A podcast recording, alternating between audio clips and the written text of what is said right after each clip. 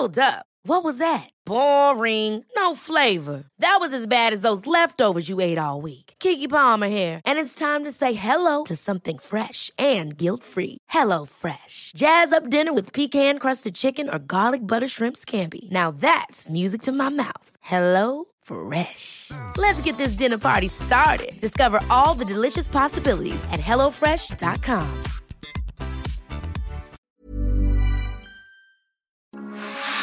Radio, con la H que sí suena y ahora también se escucha. Inicia. Heraldo Noticias de la tarde con Jesús Martín Mendoza. En Heraldo Radio.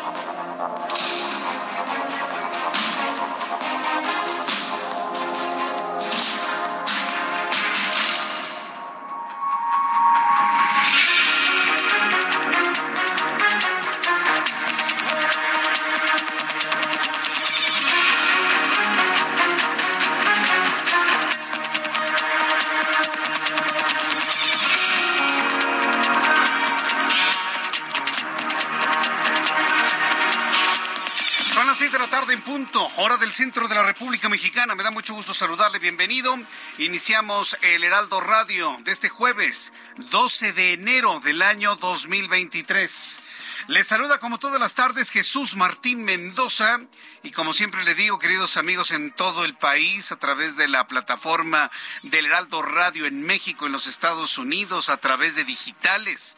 Como siempre le digo, súbale el volumen a su radio, le tengo noticias muy importantes que habremos de conversar, comentar usted y yo a partir de este momento. Así que súbale el volumen a su radio. Hay definiciones en la oposición y esta me parece que es la primera noticia importante del día y del año. Afortunadamente ya hay definiciones en la oposición que mantendrán pues ya seguramente eh, una contienda mucho más equilibrada. Hasta este momento la contienda política es solamente de uno. Se llama Morena, por encima de la ley y por encima de los tiempos electorales. Pero este jueves los dirigentes del PAN, Marco Cortés, del PRI Alejandro Moreno y del PRD Jesús Zambrano confirmaron que sí habrá coalición de partidos para enfrentar a Morena y ganarle Coahuila, ganarle Estado de México y por supuesto ganar la presidencia de la República en 2024. Sí hay va por México para competir por estas tres elecciones y claro, la más importante que se mencionó, la presidencia de la República y la jefatura de gobierno en el año 2024. Mientras tanto, el Partido Verde Ecologista de México confirmó la alianza con el Movimiento de Regeneración Nacional para contender en las elecciones a la gubernatura del Estado de México, que se realizarán este año, decisión que tomó tras consultar a su militancia a través de una consulta donde, de acuerdo al Verde, el 74% de sus miembros optaron por contender en alianza. Entonces, el Verde Ecologista el verde ecologista se, eh, confirmó la alianza con Morena para contender en las elecciones del Estado de México. Fíjense lo que son las cosas. Movimientos que se han dado en las últimas horas. Todavía en televisión le informaba que el verde iba por su lado junto con un partido local bueno, entonces le voy a tener todos los detalles más adelante aquí en el Heraldo Radio. Esta mañana el presidente mexicano reconoció que el robo de combustible, mejor conocido como huachicol, está retomando fuerza en el estado de Hidalgo, por lo que llamó a la población a no vincularse con el crimen para acrecentar esta problemática. Y presidente, ¿cómo no va a haber huachicol? ¿Sí? Si la gasolina, el litro vale más de 24 pesos. 25, 26 pesos la roja, la premium. ¿Cómo no va a haber guachicol si usted prometió el litro de gasolina en 10 pesos y no ha cumplido? digo, la gente pensante sabíamos que jamás iba a cumplir usted con esa expectativa porque vaya, ni siquiera el costo de la elaboración de un litro de gasolina vale 10 pesos. Todos lo sabíamos, pero hubo quien sí se la creyó, presidente. Hasta la secretaria general de Morena se la creyó. Dice, si Morena ya gobernara, ya costaría el litro de gasolina 10 pesos. Eso no ha ocurrido ni ocurrirá. ¿sí? Y bueno, pues ante la falta de cumplimiento, pues hay quienes buscan el huachicol porque les sale más barato de lo que vende Pemex y los otros oferentes de combustibles. No lo estoy justificando, estoy describiendo una situación que ocurre en el país y que hoy, de la cual hoy se queja el presidente de la República. Yo soy de la idea que primero vean que la promesa de 10 pesos por litro no se ha cumplido. Mientras tanto, trabajadores de la Comisión Federal de Electricidad presentaron una denuncia ante la Fiscalía General de la República tras ser obligados por el crimen organizado a transportar armas de fuego de distintos calibres en vehículos de la CFE y entregarlas a los civiles en el municipio de Cualcomán, en Michoacán. Entonces, ¿están curando en salud? No, no fuimos nosotros, es que nos obligaron. Sí, es, que, ¿saben qué? Es que nos obligaron bien feo. Bueno, pues ya, corresponderá a la opinión pública y a la autoridad saber si están diciendo la verdad o si están mintiendo. La jefa de gobierno de la Ciudad de México, Claudia Sheinbaum, informó que fueron asegurados otros dos vehículos relacionados con el grupo criminal que se presume responsable material del ataque ocurrido contra el periodista Ciro Gómez Leiva el pasado 15 de diciembre. Y escuche usted, en todo el país y en los Estados Unidos, lo que le voy a informar en este momento es un hecho histórico. Desde 1969 que se inauguró el metro nunca había estado en manos del ejército. Sí, porque la Guardia Nacional es el ejército. A ver, no seamos ingenuos. Y, no tratemos de generar mentiras de ninguna índole. La Guardia Nacional es el ejército, punto. Y bueno, pues el día de hoy la jefa de gobierno de la Ciudad de México, Claudia Sheinbaum, anunció que a partir de este jueves elementos de la Guardia Nacional vigilarán las instalaciones del metro de la Ciudad de México ante hechos fuera de lo normal, dice la jefa de gobierno. Mire, no ha terminado la investigación de la Fiscalía en torno al choque y los diversos incidentes que han ocurrido durante toda esta semana. Pero gira en la mente de Claudia Sheinbaum que son sabotajes que los muertos y los heridos y son sabotajes para dañar su imagen presidencial. Entonces, ante esta percepción que tiene, pues no nada más la jefa de gobierno, sino todos los que lo rodean, pues le pidieron al presidente, oiga, me presta unos seis mil elementos de la Guardia Nacional, ándale, tómalos y por primera vez en la historia el ejército vigila las estaciones con el fin de que no le hagan sabotajes y de esta manera no afectarle su imagen en una carrera rumbo a la presidencia de 2024. Así que bueno, pues hoy ya tuvimos revisión con nuestros compañeros reporteros y sí, hay dos, tres y hasta cuatro elementos en cada estación. Dice Claudia Sheinbaum que los integrantes de la Guardia Nacional que estén en las estaciones del metro estarán totalmente desarmados. ¿Por qué le tienen tanto miedo a las armas, eh? ¿Cómo quieren combatir con pistolas de agua a quien verdaderamente sí está armado, eh? Entonces, bueno, pues le voy a tener todos los detalles más adelante aquí en el Heraldo Radio. Es más, yo le invito para que a través de Twitter, arroba Jesús Martín MX, a través de YouTube, en el canal Jesús Martín MX, me diga usted si está de acuerdo en la presencia de la Guardia Nacional. Hoy hicimos un sondeo en televisión y el 90% de la gente sí está de acuerdo tiene una, una percepción de mayor seguridad. Pero el objetivo de la Guardia Nacional no es darle seguridad a los usuarios, es evitar que le hagan sabotajes. Entonces, estamos hablando de dos cosas completamente distintas. Lo vamos a platicar más adelante aquí en el Heraldo Radio. Este jueves, la Universidad Nacional Autónoma de México confirmó la muerte de una alumna en la Escuela Nacional Preparatoria número 2, Erasmo Castellanos V, ubicada en Iztacal. Con un comunicado afirmó que alrededor de las 7 de la mañana, la estudiante se convulsionó seguramente no se tomó sus medicamentos, se convulsiona, pierde el sentido, cae, se golpea y es precisamente el golpe combinado con la crisis convulsiva lo que le provoca la muerte. Lo informaremos también con detalle más adelante aquí en el Heraldo Radio. En noticias internacionales, súbale el volumen a esta, no la va a poder creer pero es una noticia seria y por eso la estamos abordando en este momento. La Oficina Nacional de Inteligencia de los Estados Unidos ha revelado que en agosto de 2021, a finales de 2022, ha recibido 247 reportes de militares acerca del avistamiento y encuentros con objetos aéreos no identificados.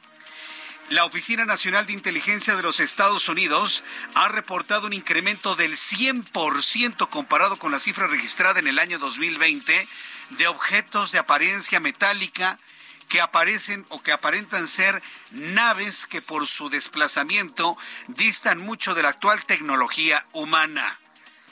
Objetos voladores no identificados, ovnis, se convierte en noticia en los Estados Unidos, se convierte en noticia en México y lo está confirmando la Oficina Nacional de Inteligencia de los Estados Unidos. Vamos a profundizar sobre esta nota más adelante aquí en el Heraldo Radio. Ya son las seis de la tarde con nueve minutos, hora del centro de la República Mexicana. Hasta aquí nuestro resumen de noticias. Y bueno, pues continuamos seis de la tarde con nueve minutos hora del centro de la República Mexicana. Vamos directamente a la información importante. Ha sido de interés nacional el accidente del metro. Porque inclusive usted que me escucha en Guadalajara, usted que me escucha en Monterrey, usted que está en Tijuana, en Villahermosa, en Acapulco, en Chilpancingo, en Oaxaca, en la ciudad de Mérida, saludos, en la ciudad de Oaxaca, saludos, que nos están escuchando en este momento, cuando vienen a la Ciudad de México, ¿cómo se mueven? Pues en metro, y lejos de tener la percepción de seguridad que gozaba el metro antes de 1997, yo ya he explicado las razones por las cuales a partir del 97 se perdió la limpieza y la seguridad en el metro, lejos de tener esa percepción de que sí era el transporte más seguro, las instalaciones más seguras, hoy mucha gente entra al metro pidiéndole a Dios salir con bien. Es un asunto de percepciones. No estoy hablando de una condición real, estoy hablando de la percepción de los usuarios, millones de usuarios que no tienen de otra más que meterse al metro. Claudia Sheinbaum, jefa de gobierno de la Ciudad de México, anunció que a partir del día de hoy se desplegarán integrantes de la Guardia Nacional en las instalaciones del metro de la Ciudad de México ante los hechos, dijo, poco comunes poco comunes los choques, los accidentes, los incendios, las explosiones, los truenes de llantas, que se caen los cables, que se va la luz, las esperas de 20 minutos, 30 minutos, 50 minutos. Hoy hubo una espera de casi una hora en los trenes, paralizada la línea 3, precisamente en Potrero. Bueno, todas estas cosas que ocurren en el metro, que no funcionan las escaleras, que si se avienta alguien, que si hay un perro, que si aventaron un paraguas, que si una lata en las vías todo eso lo ha calificado la jefa de gobierno como situaciones poco comunes, dijo la mandataria, que han ocurrido en las instalaciones de este transporte público. Además, aseguró que tras el choque de trenes de la línea 3 el pasado sábado 7 de enero, la caja negra del metro fue sustraída y posteriormente localizada en una camioneta. Vamos a escuchar lo que dijo la jefa de gobierno. Hay que hacer todas las investigaciones. Lo que sí podemos decir es que eh, son episodios que están, digamos, fuera de lo que normalmente ocurre. Hay presupuesto, evidentemente se está haciendo todo el diagnóstico, el trabajo con los trabajadores del metro eh, de manera muy importante para si es necesario más presupuesto otorgarlo, pero aún así y por seguridad y sobre todo la preocupación de la ciudadanía.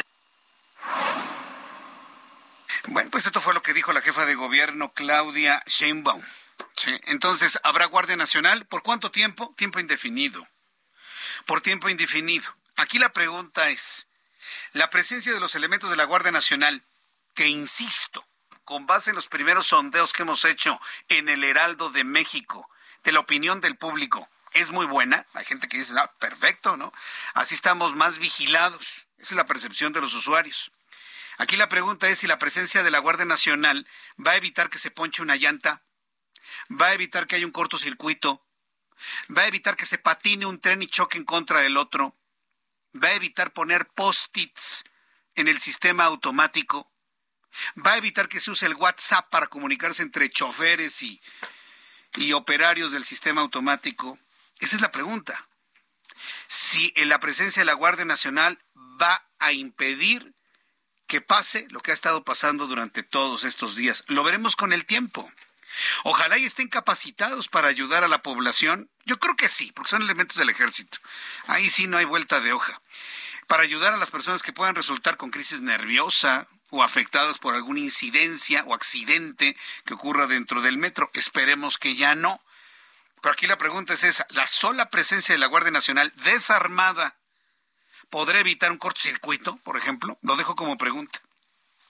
Omar García Harfuch, secretario de Seguridad Ciudadana de la Ciudad de México, informó que los elementos de la Guardia Nacional que serán desplegados en el metro tienen el objetivo de reforzar la estrategia de seguridad que está a cargo de los casi 6.000 elementos de la Policía Bancaria e Industrial y de la Policía Auxiliar que actualmente vigilan las instalaciones del metro. Precisamente era una pregunta que hoy en televisión nos hacíamos. ¿Qué va a pasar con los elementos de Omar García Harfuch? Que hay que decirlo, siempre han hecho un trabajo muy dedicado dentro del metro. Carlos Navarro, reportero del Heraldo Media Group, nos tiene más información de lo dicho por el jefe de la policía. Adelante, Carlos. Muy buenas tardes. Buenas tardes, Jesús Martín. Te saludo con gusto a ti, al auditorio, y te comento que las instalaciones del metro van a mantener 6.000 elementos de la Secretaría de Seguridad Ciudadana de la Ciudad de México. Esto en labores de vigilancia. Así lo informó el secretario Omar García Harfuch después del anuncio del arribo de los elementos de la Guardia Nacional a este sistema de transporte. En conferencia de prensa dijo que con la Guardia Nacional van a mantener una gran coordinación. Escuchemos. Nosotros tenemos un despliegue de la Policía Bancaria Industrial y de la Policía Auxiliar de más de 2.000 elementos en las 190 estaciones y van a continuar. El apoyo de la Guardia Nacional, mismo que la Policía de la Ciudad de México, por supuesto, agradece y reconoce, no solo en este caso, en todos los que tenemos. Como siempre, tenemos una muy buena coordinación con Sedena, con Marina, con Guardia Nacional, pero PBI y PA continúan. La Secretaría de Seguridad Ciudadana dispone de un total de 5.853 elementos policiales que trabajarán en coordinación con el personal de la Guardia Nacional en las acciones de seguridad y apoyo a la ciudadanía. Se cuenta con un estado de fuerza de 2.225 elementos de la Policía Bancaria e Industrial, quienes se encuentran en diferentes estaciones de las líneas 1, 2, 3, 7 y 8, y por parte de la Policía Auxiliar hay desplegados 3.628 elementos en puntos fijos de la línea 2, las líneas A y B, que también abarcan el Estado de México. Sí, Carlos. Carlos, Carlos Navarro, a ver si podemos recuperar esta comunicación con Carlos Navarro, porque nos está dando precisamente las ubicaciones de los elementos de la Guardia Nacional. Y ah, eh, ¿dónde nos decías, no? Que eh, ¿Dónde van a estar ubicados los elementos, Carlos? Eh, los elementos de la Guardia Nacional van a ser desplegados en las 195 estaciones y los elementos de la PBI se encuentran en las líneas 1, 2, 3, 7 y 8 y los elementos de la Policía Auxiliar se encuentran en la línea 2, A y B, así como 4, 5, 6 y 9.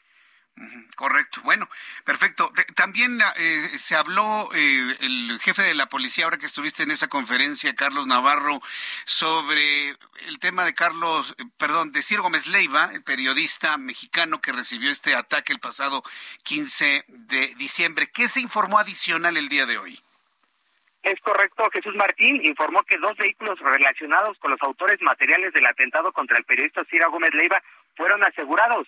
Se trata de una, camioneta, una camioneta Acura color negra y un Lancer blanco. En seguimiento a esta investigación, García Harfush informó que se llevaron a cabo dos cateos en el Estado de México en, en colaboración con las autoridades mexiquenses. Te comento que la camioneta Acura negra, los señalados ahí se trasladaron a una unidad habitacional en la colonia Santanita, en la alcaldía posterior a la agresión al periodista, donde mantuvieron una reunión con los dos tripulantes del vehículo Corsa color gris donde siguieron al periodista. Te comento que el Lancer está relacionado con un domicilio de, ubicado en Lorenzo Buturini, donde también fue resguardado el famoso SEAT negro, desde donde monitorearon al periodista y se utilizó de barrera para la motocicleta desde la que agredieron a Ciro Gómez Leiva. En este caso fueron detenidas cuatro, cuatro personas quienes poseían las llaves de los vehículos, pero no están relacionados directamente con la agresión del pasado 15 de diciembre. Jesús Martín. Bien, pues muchas gracias por esta información, Carlos Navarro. Eh, dijo el, eh, el, jefe de la policía, Omar García Harfuch, ¿cuándo darán más información en torno a la investigación de Ciro Gómez Leiva? Por el momento, es, este es un seguimiento, pero no dio detalles de cuándo más se van a dar. Como lo comentábamos ayer en este espacio, Jesús Martín, es una primera fase y van a seguir dando información, en este caso a cuentagotas o lo que vaya saliendo. Sí, porque nuevamente no, no se informó sobre los posibles móviles ¿no? del ataque al periodista. No, incluso un compañero reportero le cuestionó sobre el móvil de nueva cuenta y en esta ocasión volvieron a dar la misma respuesta que aún no tienen conocimiento y cuál fue la intención de este atentado. Bueno, pues estaremos atentos de las declaraciones de los hoy detenidos que espero que estén bajo buen resguardo. Carlos Navarro, muchas gracias por la información. Hasta luego, buenas tardes. Hasta luego, muy buenas tardes. Nuestro compañero reportero Carlos Navarro con esta información de todo lo que se informa en la capital de la República. Son las seis de la tarde con 18 minutos, tiempo del centro de México. Tengo a Mario Miranda. Mario Miranda está en la línea telefónica, ya se dio un recorrido por algunas estaciones del metro, eh, platiqué con él un poco más temprano y en este momento, Mario Miranda, ¿cómo ves la vigilancia de la Guardia Nacional cuando estamos prácticamente ya en una hora, en la segunda hora pico? que le tocaría a los elementos en este primer día de vigilancia en el metro, Mario? ¿Qué tal Jesús Martín? Buenas tardes. Pues nos encontramos en la estación Universidad de la línea 3 del metro, donde por segundo día consecutivo se realizó una manifestación por un colectivo feminista. Eran aproximadamente 20 mujeres encapuchadas y embosadas quienes pedían justicia por Yarechi Adriana, la joven que estudiaba en la universidad y murió el pasado 8 de diciembre en el accidente ocurrido en la línea 3 del metro, en el tramo La Raza Potrero. El colectivo feminista realizó pintas, colocó un altar con veladoras y la fotografía de Yarechi. También levantaron los torniquetes para permitir el libre paso a los usuarios. Jesús Martín, lo que nos llamó la atención es que en esta estación de universidad aquí no hay presencia de la Guardia Nacional como en las otras estaciones, como en Barranca del Muerto, y es que el gobierno de la Ciudad de México sacó una lista en las cuales serán pues varias estaciones, pero no en total todo el metro, todas las estaciones del metro, no habrá presencia de la Guardia Nacional. Habrá presencia en la línea 2, estará Pino Suárez, Hidalgo, San Antonio Abad y Chabacano. En la línea 3, Hidalgo, Zapata, Tlacelolco, Riveros, Miguel Ángel de Quevedo, Guerrero, Calderas, Línea 4, Canal del Norte a Morelos y Jamaica. Línea 5, Terminal aérea, aérea, Valle de Gómez, Oceanía, Angares y Consulado. Línea 7, Polanco, Universidad, Barranca del Muerto, Camarones, Constituyentes, San Joaquín. Línea 8, La Viga, Obrera, San Juan de Letrán, Doctores. Línea 9, estará toda la línea y la línea A solamente en la estación del metro La Paz Jesús Martín. Como te comento, en este lugar no hay presencia de la Guardia Nacional. Correcto. Bueno, pues muy interesante esto que nos has eh, informado. También interesante la entrevista que le hiciste a este elemento de la Guardia Nacional. Entiendo que ha sido la única que se ha conocido y bueno, parece que están muy dispuestos a cuidar pues todo lo que les quiera consultar la ciudadanía. No están armados, ¿verdad, Mario? No, Jesús Martín, no, no traen armas, armas largas. Correcto. Bueno, pues muchas gracias por esta información, Mario Miranda. Sí. Seguimos pendientes, buenas tardes. Gracias, muy buenas tardes. Nuestro compañero Mario Miranda desde la estación Universidad del Metro en la línea 3, la de color verde. Son las 6 de la tarde con 21 minutos, las 6 de la tarde 21 para que vaya revisando eh, su llegada a su lugar de destino. Hoy el presidente de México reaccionó a los dos documentos que dio a conocer la Universidad Nacional Autónoma de México. El primero, de la Facultad de Estudios Superiores de Aragón, en donde confirman que Yasmín Esquivel sí incurrió en un plagio de tesis. Ya. Olvídese de que si viajó el abogado Báez en el tiempo al futuro, se la plagió y luego se fue al pasado. Una, una explicación verdaderamente inverosímil, propia del insulto a la inteligencia de la gente. Y el segundo documento que conocimos de mano del rector de la Universidad Nacional Autónoma de México, en donde, bueno, se establece y se confirma lo que investigó el Comité Científico de la FES Aragón, pero aquí el, asunto fundamental, y está establecido en la carta, está establecido que en la legislación de ese entonces, y se pone la liga, no hay la causal de una revocación del título por plagio. O sea, en 1987 la UNAM entendía que los estudiantes de la UNAM lo hacían con amor, se titulaban, se esforzaban, se esfuerzan, ¿sí? Y no existe, no existe la causal. Entonces, al no existir la causal, no le pueden revocar el título, ni su examen profesional, ni su tesis a la señora Esquivel. No hay elementos de legislación. En las redes sociales se ha dicho pues, que actualicen la ley, sí, la ley de la UNAM está actualizada y la legislación actual contempla, como ya nos explicaron aquí en el Heraldo, contempla el hecho de que se pueda revocar un título por una falsificación, por un robo o por un plagio. Pero si se le aplica esa legislación a Yasmín Esquivel, ella se puede acoger a la no retroactividad de la ley. Por donde la vea, se salió con la suya. Yasmín Esquivel se salió con la suya. En el documento del rector Graue, estoy haciendo este contexto para que se comprenda, dice, queda únicamente informar a quien otorga las cédulas profesionales, que es la Secretaría de Educación Pública, lo que obra en consecuencia. Y esto, esto último fue lo que criticó el presidente mexicano.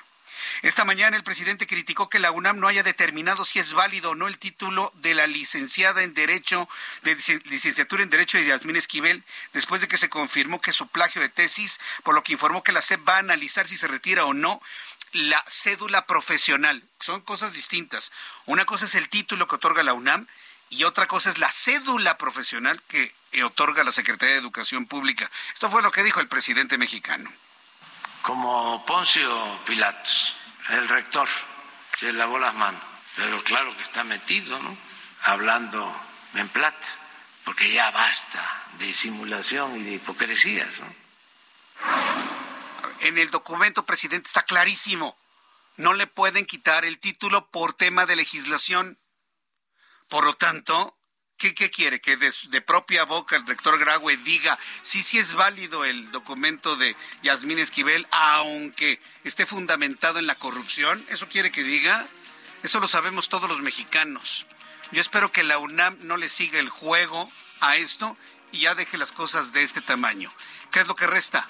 Que la propia Yasmín Esquivel, ante esa imagen, decida renunciar o separarse de la Suprema Corte de Justicia de la Nación, o que sea conminada por la nueva ministra presidente de la Suprema Corte de Justicia de la Nación, Norma Piña. Es lo único que queda.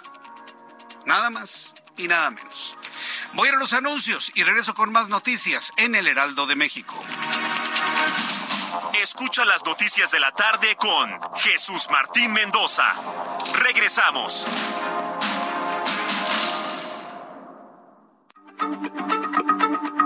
Heraldo Radio, la H se lee, se comparte, se ve y ahora también se escucha.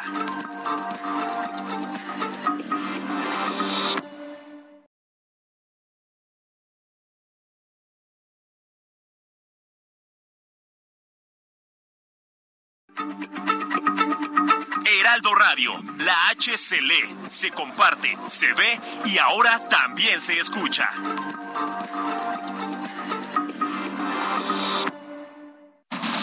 Continúa Heraldo Noticias de la tarde con Jesús Martín Mendoza.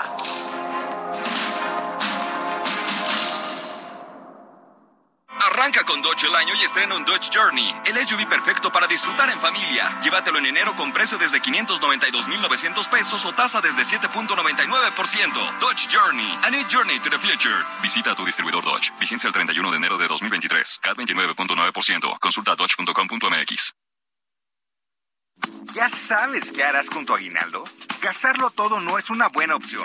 Mejor ponlo a trabajar para que te genere buenos rendimientos. En Finsus te ayudamos a multiplicarlo con una tasa de hasta 13.13% anual. Descarga la app y comienza a invertir desde 100 pesos de forma fácil y segura.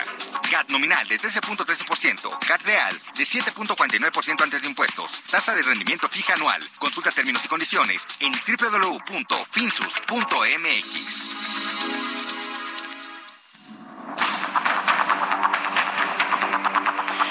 6 de la tarde con 31, a 6 de la tarde con 31 minutos hora del centro de la República Mexicana. Quiero compartirle que Claudia Verónica Gutiérrez Olvera, que es nuestra seguidora en el Heraldo Radio y que nos escribe a través de nuestra plataforma de YouTube, canal Jesús Martín MX, está muy contenta. Me dice Jesús Martín, me siento feliz a rabiar. Jesús Martín, está muy contenta, me lo pone aquí en su comentario. Dice, mi hijo Armando Arciniega Gutiérrez hoy realizó su examen profesional como licenciado en física.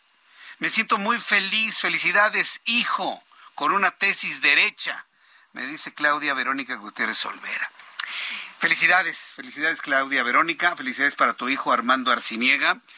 Es precisamente esta alegría, esta felicidad, la que busca la Universidad Nacional Autónoma de México que permanezca. Una felicidad que se, se traduce en una confianza en una credibilidad de la universidad en los títulos que obtienen sus egresados. Ese es precisamente el centro de todo esto. ¿eh?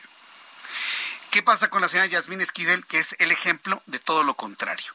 Lejos de que se le conmine a separarse y aclare su situación escolar, un presidente de la República, por su propia conveniencia, la defiende. Nada más imagínese.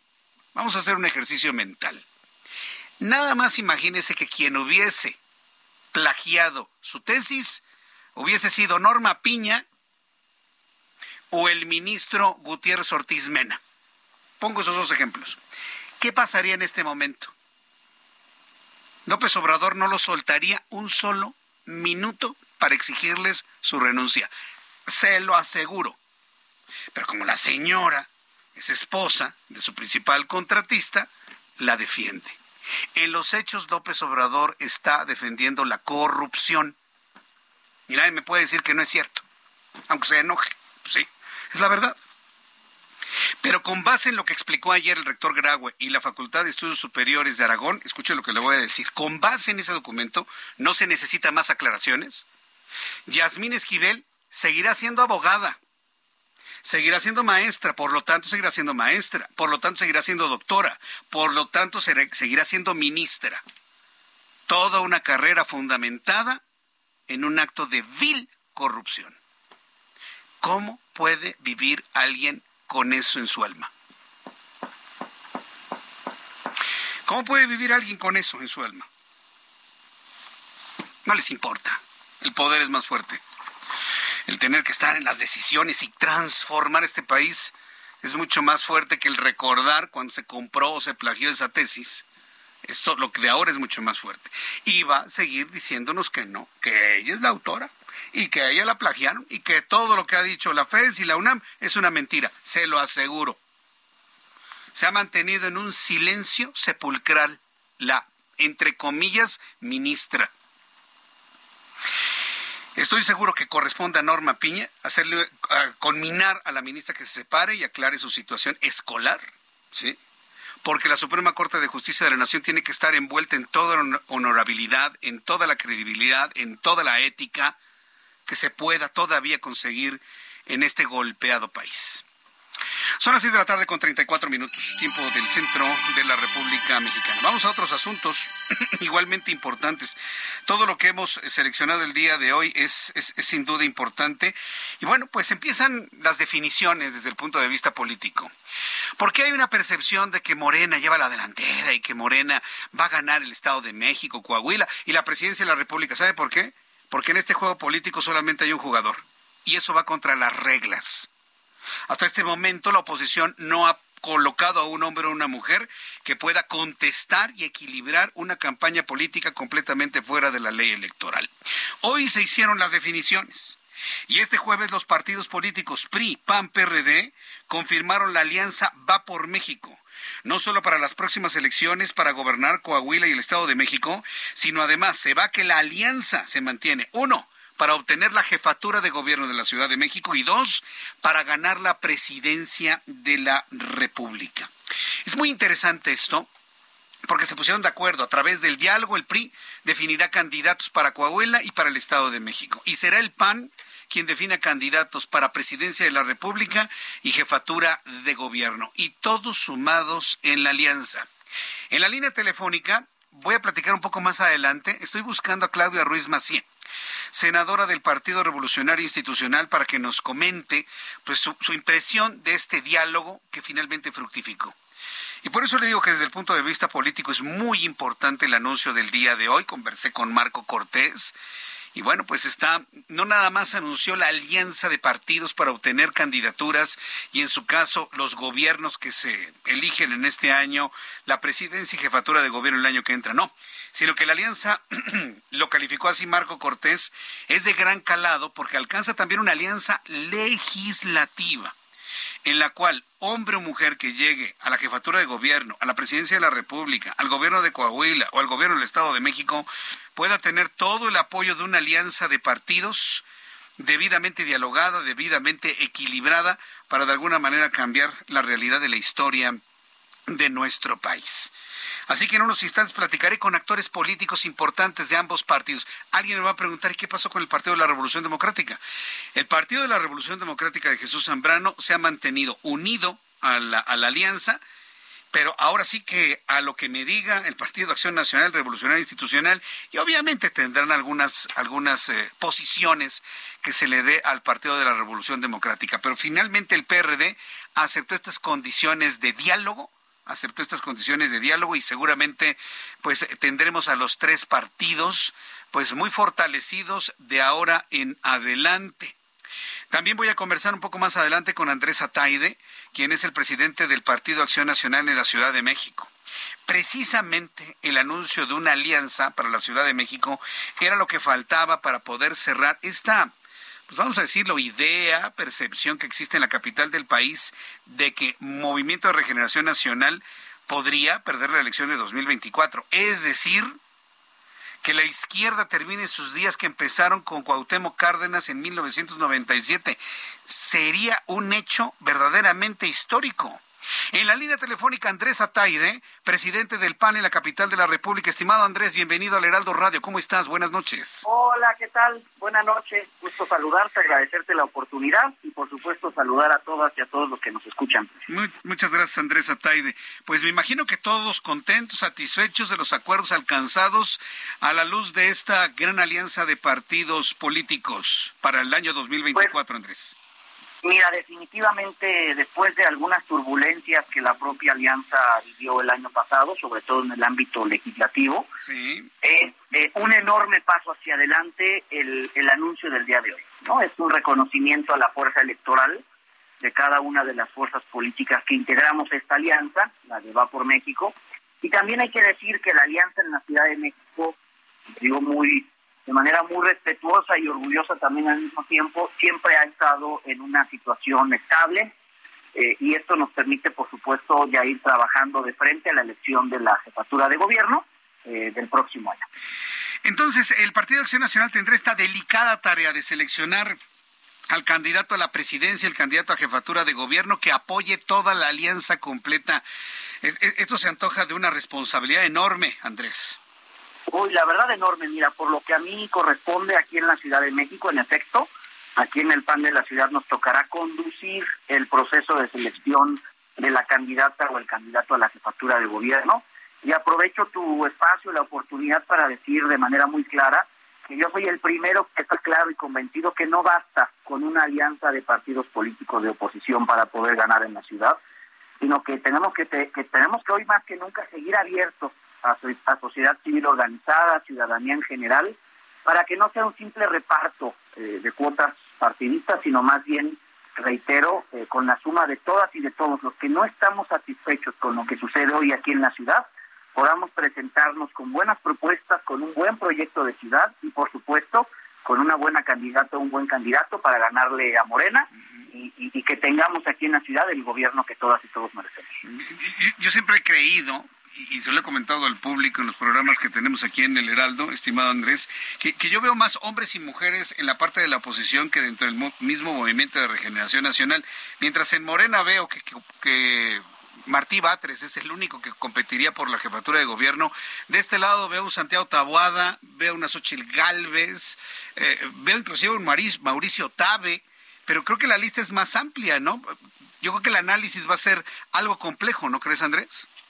Definitivamente, mira, de, entrada quienes me han expresado formalmente una intención por, por, por competir en la ciudad en representación de la alianza, en efecto está el alcalde Santiago Tahuada, pero también está la alcaldesa en Álvaro Obregón, Lía Limón, y en efecto está eh, están las dos senadoras de la Ciudad de México, tanto Xochitl Gálvez como Kenia López Rabadán.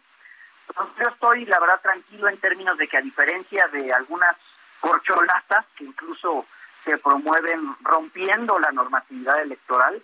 Aquí tenemos hombres y mujeres eh, que te digo y lo reitero, no solamente estos cuatro personajes que por supuesto son de casa, sino que desde el PAN de la Ciudad de México, al asumir este enorme reto, esta enorme responsabilidad de conducir el proceso de selección de la candidatura a la jefatura de gobierno, nos vamos a abrir, estamos de brazos abiertos para cualquier ciudadana o ciudadano que no comparta lo que sucede hoy en la ciudad y que quiera sumar un proyecto amplio de oposición que no solamente trate de ganar, sino de mejorar las condiciones de la ciudad, nos declaramos listos para recibirlas, recibirlos y construir entre todas y entre todos este proyecto de ciudad.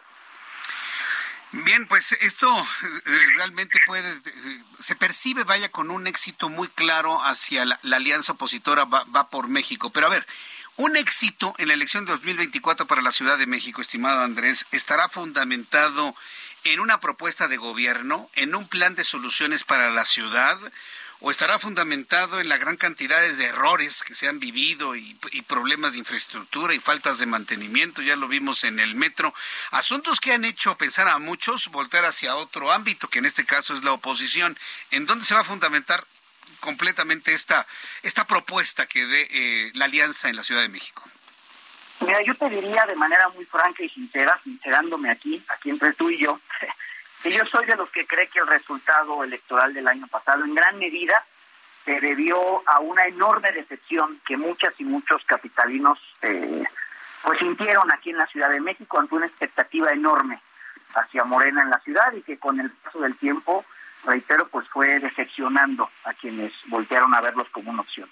Y yo también estoy igualmente claro, estoy igualmente seguro que para poder competir y poder ganar la ciudad no basta con eh, recibir un voto útil o un voto de castigo. Tenemos que más bien ilusionar, generar fe, ilusión presentando un proyecto de ciudad, no solamente un diagnóstico de los problemas que tenemos en la capital del país, que aquí todas y todos sabemos que son muchísimos, muchos de ellos que incluso bajo este gobierno de la ciudad se han agravado, se han hecho mucho más fuertes, y no solamente ese diagnóstico, sino también cómo resolverlo.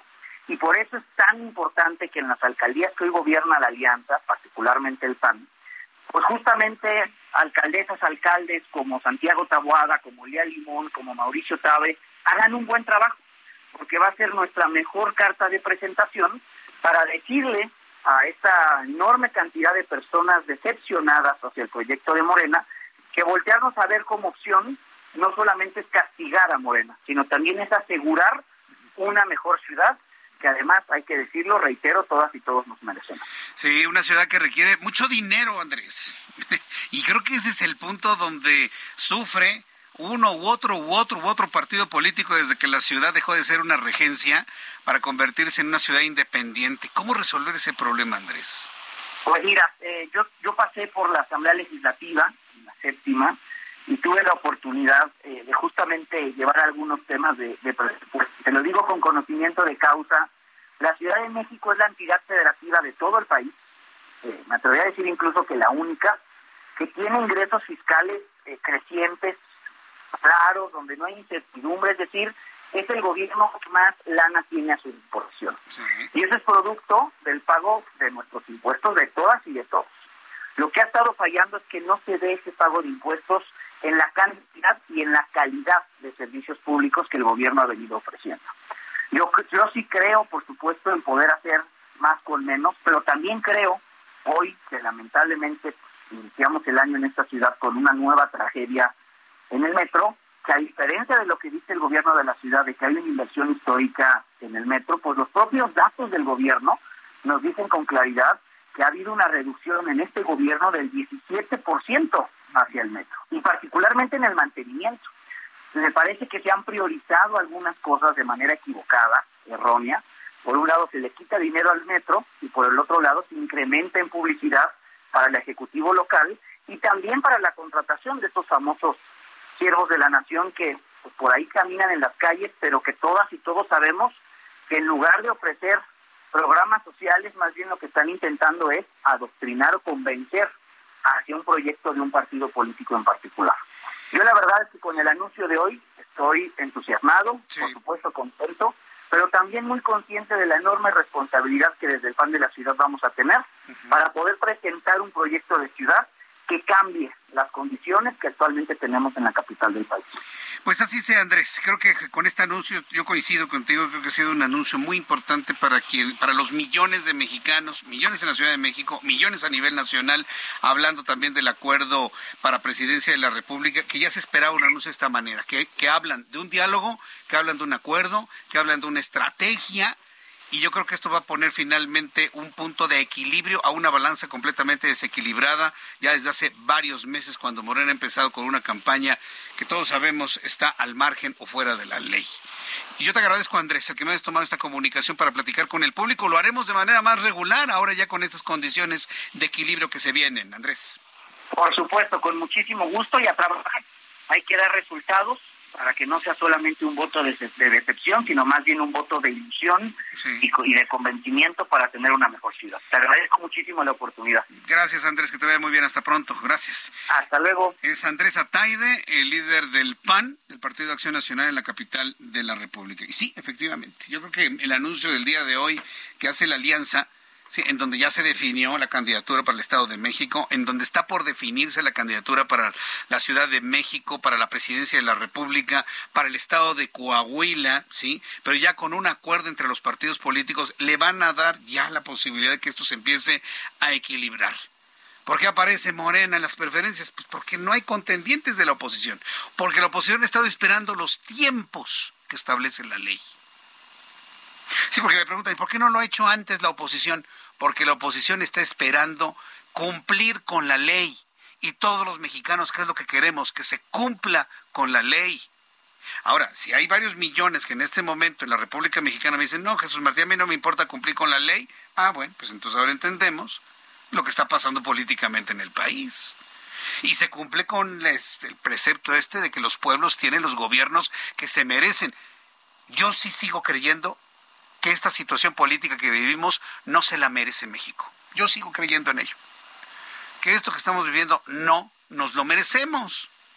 Sobre todo porque hay una gran cantidad de gente honesta, trabajadora, que todos los días estamos eh, esperanzados en crear un mejor México para nuestros hijos. Y con estas definiciones, sobre todo a nivel nacional, estoy seguro que empezará esta sensación de pues de ánimo, de entusiasmo, hasta de esperanza para un importante sector de la población. Para ello converso en estos momentos con Claudia Ruiz Macié, senadora de la República por el Partido Revolucionario Institucional. Senadora, bienvenida al Heraldo Radio, qué gusto saludarla, buenas noches. Qué gusto saludarte, Jesús. Muy buenas noches. Muy buenas noches, bienvenida. Pues qué buena noticia han dado, sobre todo para millones de mexicanos que estábamos hacia la expectativa de qué pasa con la oposición. Entiendo que han estado a la espera de, de respetar la ley en los tiempos electorales que así se establecen. Pero el anuncio del día de hoy, los acuerdos, la estrategia, creo que ponen ya un punto de arranque a un equilibrio muy necesario en la contienda política. Senadora, ¿usted cómo se siente ante ello? Sin duda, mira, la verdad es que, eh, ¿por qué habíamos estado esperando? Primero porque estábamos pues en pláticas con los otros partidos, eh, PRI, PAN, PRD, para lograr como los acuerdos necesarios y poder dar este paso de anuncio tan importante de que vamos juntos en una coalición en el Estado de México y en Coahuila, una coalición pues que al ser de tres partidos es más competitiva, que estamos seguros que es una coalición que está cercana a la gente y que va a poder alzarse con el triunfo en junio. Eh, porque habíamos esperado también lo que tú señalas, porque nosotros respetamos la ley y hay que ir con los tiempos legales, a diferencia de lo que hacen Morena y sus aliados, pues nosotros sí creemos que respetar eh, los marcos jurídicos es importante. La buena noticia es que ya se dio este anuncio, vamos juntos en Coahuila y en el Estado de México, no tengo duda de que vamos a tener candidata a candidatos súper competitivos y vamos a tener un proyecto que convenza a la ciudadanía y ganar la elección de 2023. Y la otra buena noticia es que se anuncia la intención de ir juntos en 2024. Creo que esto da aire a todos quienes creemos que el país no va bien y que se necesita una alternativa seria y la construcción de una alianza amplia, plural, incluyente con la ciudadanía para poder competir, ganar y cambiar el rumbo hoy del Estado de México y de Coahuila, reforzar lo bien que se ha hecho con los gobiernos de Alfredo del Mazo y de Miguel Riquelme, pero en 2024 cambiar el rumbo del país, tener más equilibrios, tener mejores prospectos de futuro y aprovechar mejor las oportunidades que tiene un país como el nuestro para que todos vivamos mejor. Esas son buenas noticias y hay que estar atentos a cómo se evolucionan, pero creo que hoy hay que celebrar. Yo estoy convencido que esa evolución de la que habla senadora Ruiz Macié está en función de un amplio sincero, abierto diálogo, ¿no? Respetando evidentemente pues las ideologías de cada uno de los partidos, pero entiendo que el objetivo es por el país, por México, por el futuro, por la necesidad que tenemos de reconstruir todo lo que se ha destruido en estos últimos cuatro años y seguirá destruyendo en los siguientes años y medio que hace, que hace falta. Pero ¿qué garantía tenemos de que no existan diferencias en el camino? Y, y aquí me quiero referir a pues las crisis y las situaciones difíciles que vivió el revolucionario institucional en su dirigencia nacional. ¿Cómo han blindado que una cosa así no vuelva a suceder, senadora? Pues mira, sin duda el, el construir una alianza primero entre partidos pues que históricamente han sido adversarios, pues tiene una enorme complejidad y, entraña una gran voluntad política que hoy hay que reconocer para que esa definición, no la de Coahuila y el Estado de México que están ya pues eh, anunciadas y ya listas para entrarle al proceso electoral en esas entidades, sino de cara al 24, pues va a requerir de mucha generosidad y de mucha eh, conciencia de qué es lo importante. Lo importante es el país.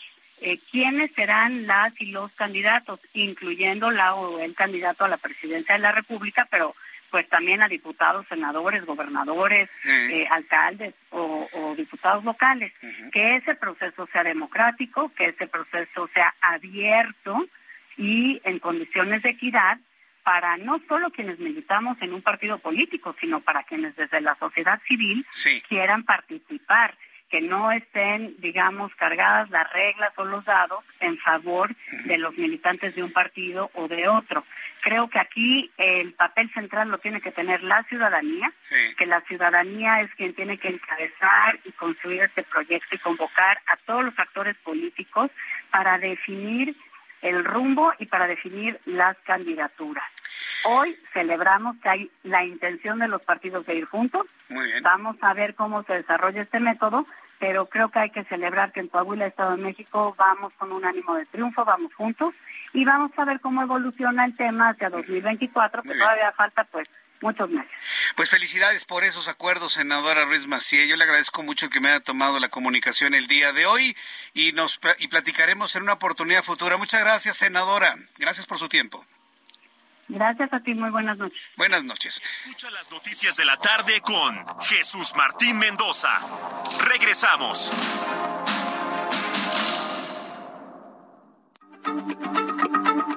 Heraldo Radio, la H se lee, se comparte, se ve y ahora también se escucha.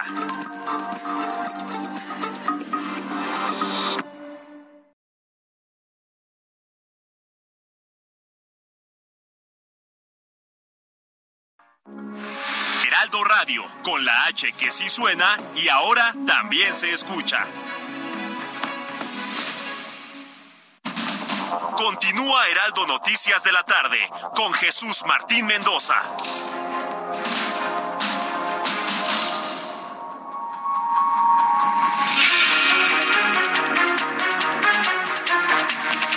En punto, las 19 horas en punto, hora del centro de la República Mexicana. Gracias por permanecer con nosotros, a nuestros amigos que ya nos escuchan, por ejemplo, en Guadalajara.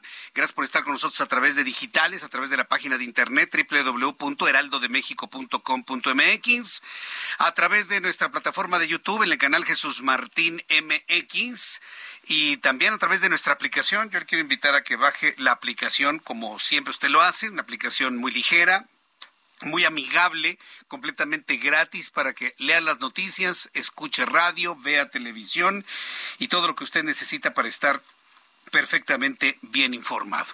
Una de las noticias que, le, que, nos ha simbrado el día de hoy es, bueno, desde ayer y el día de hoy, son estos razonamientos que la Universidad Nacional Autónoma de México dio para, pues, no cancelar el, el título de Yasmín Esquivel.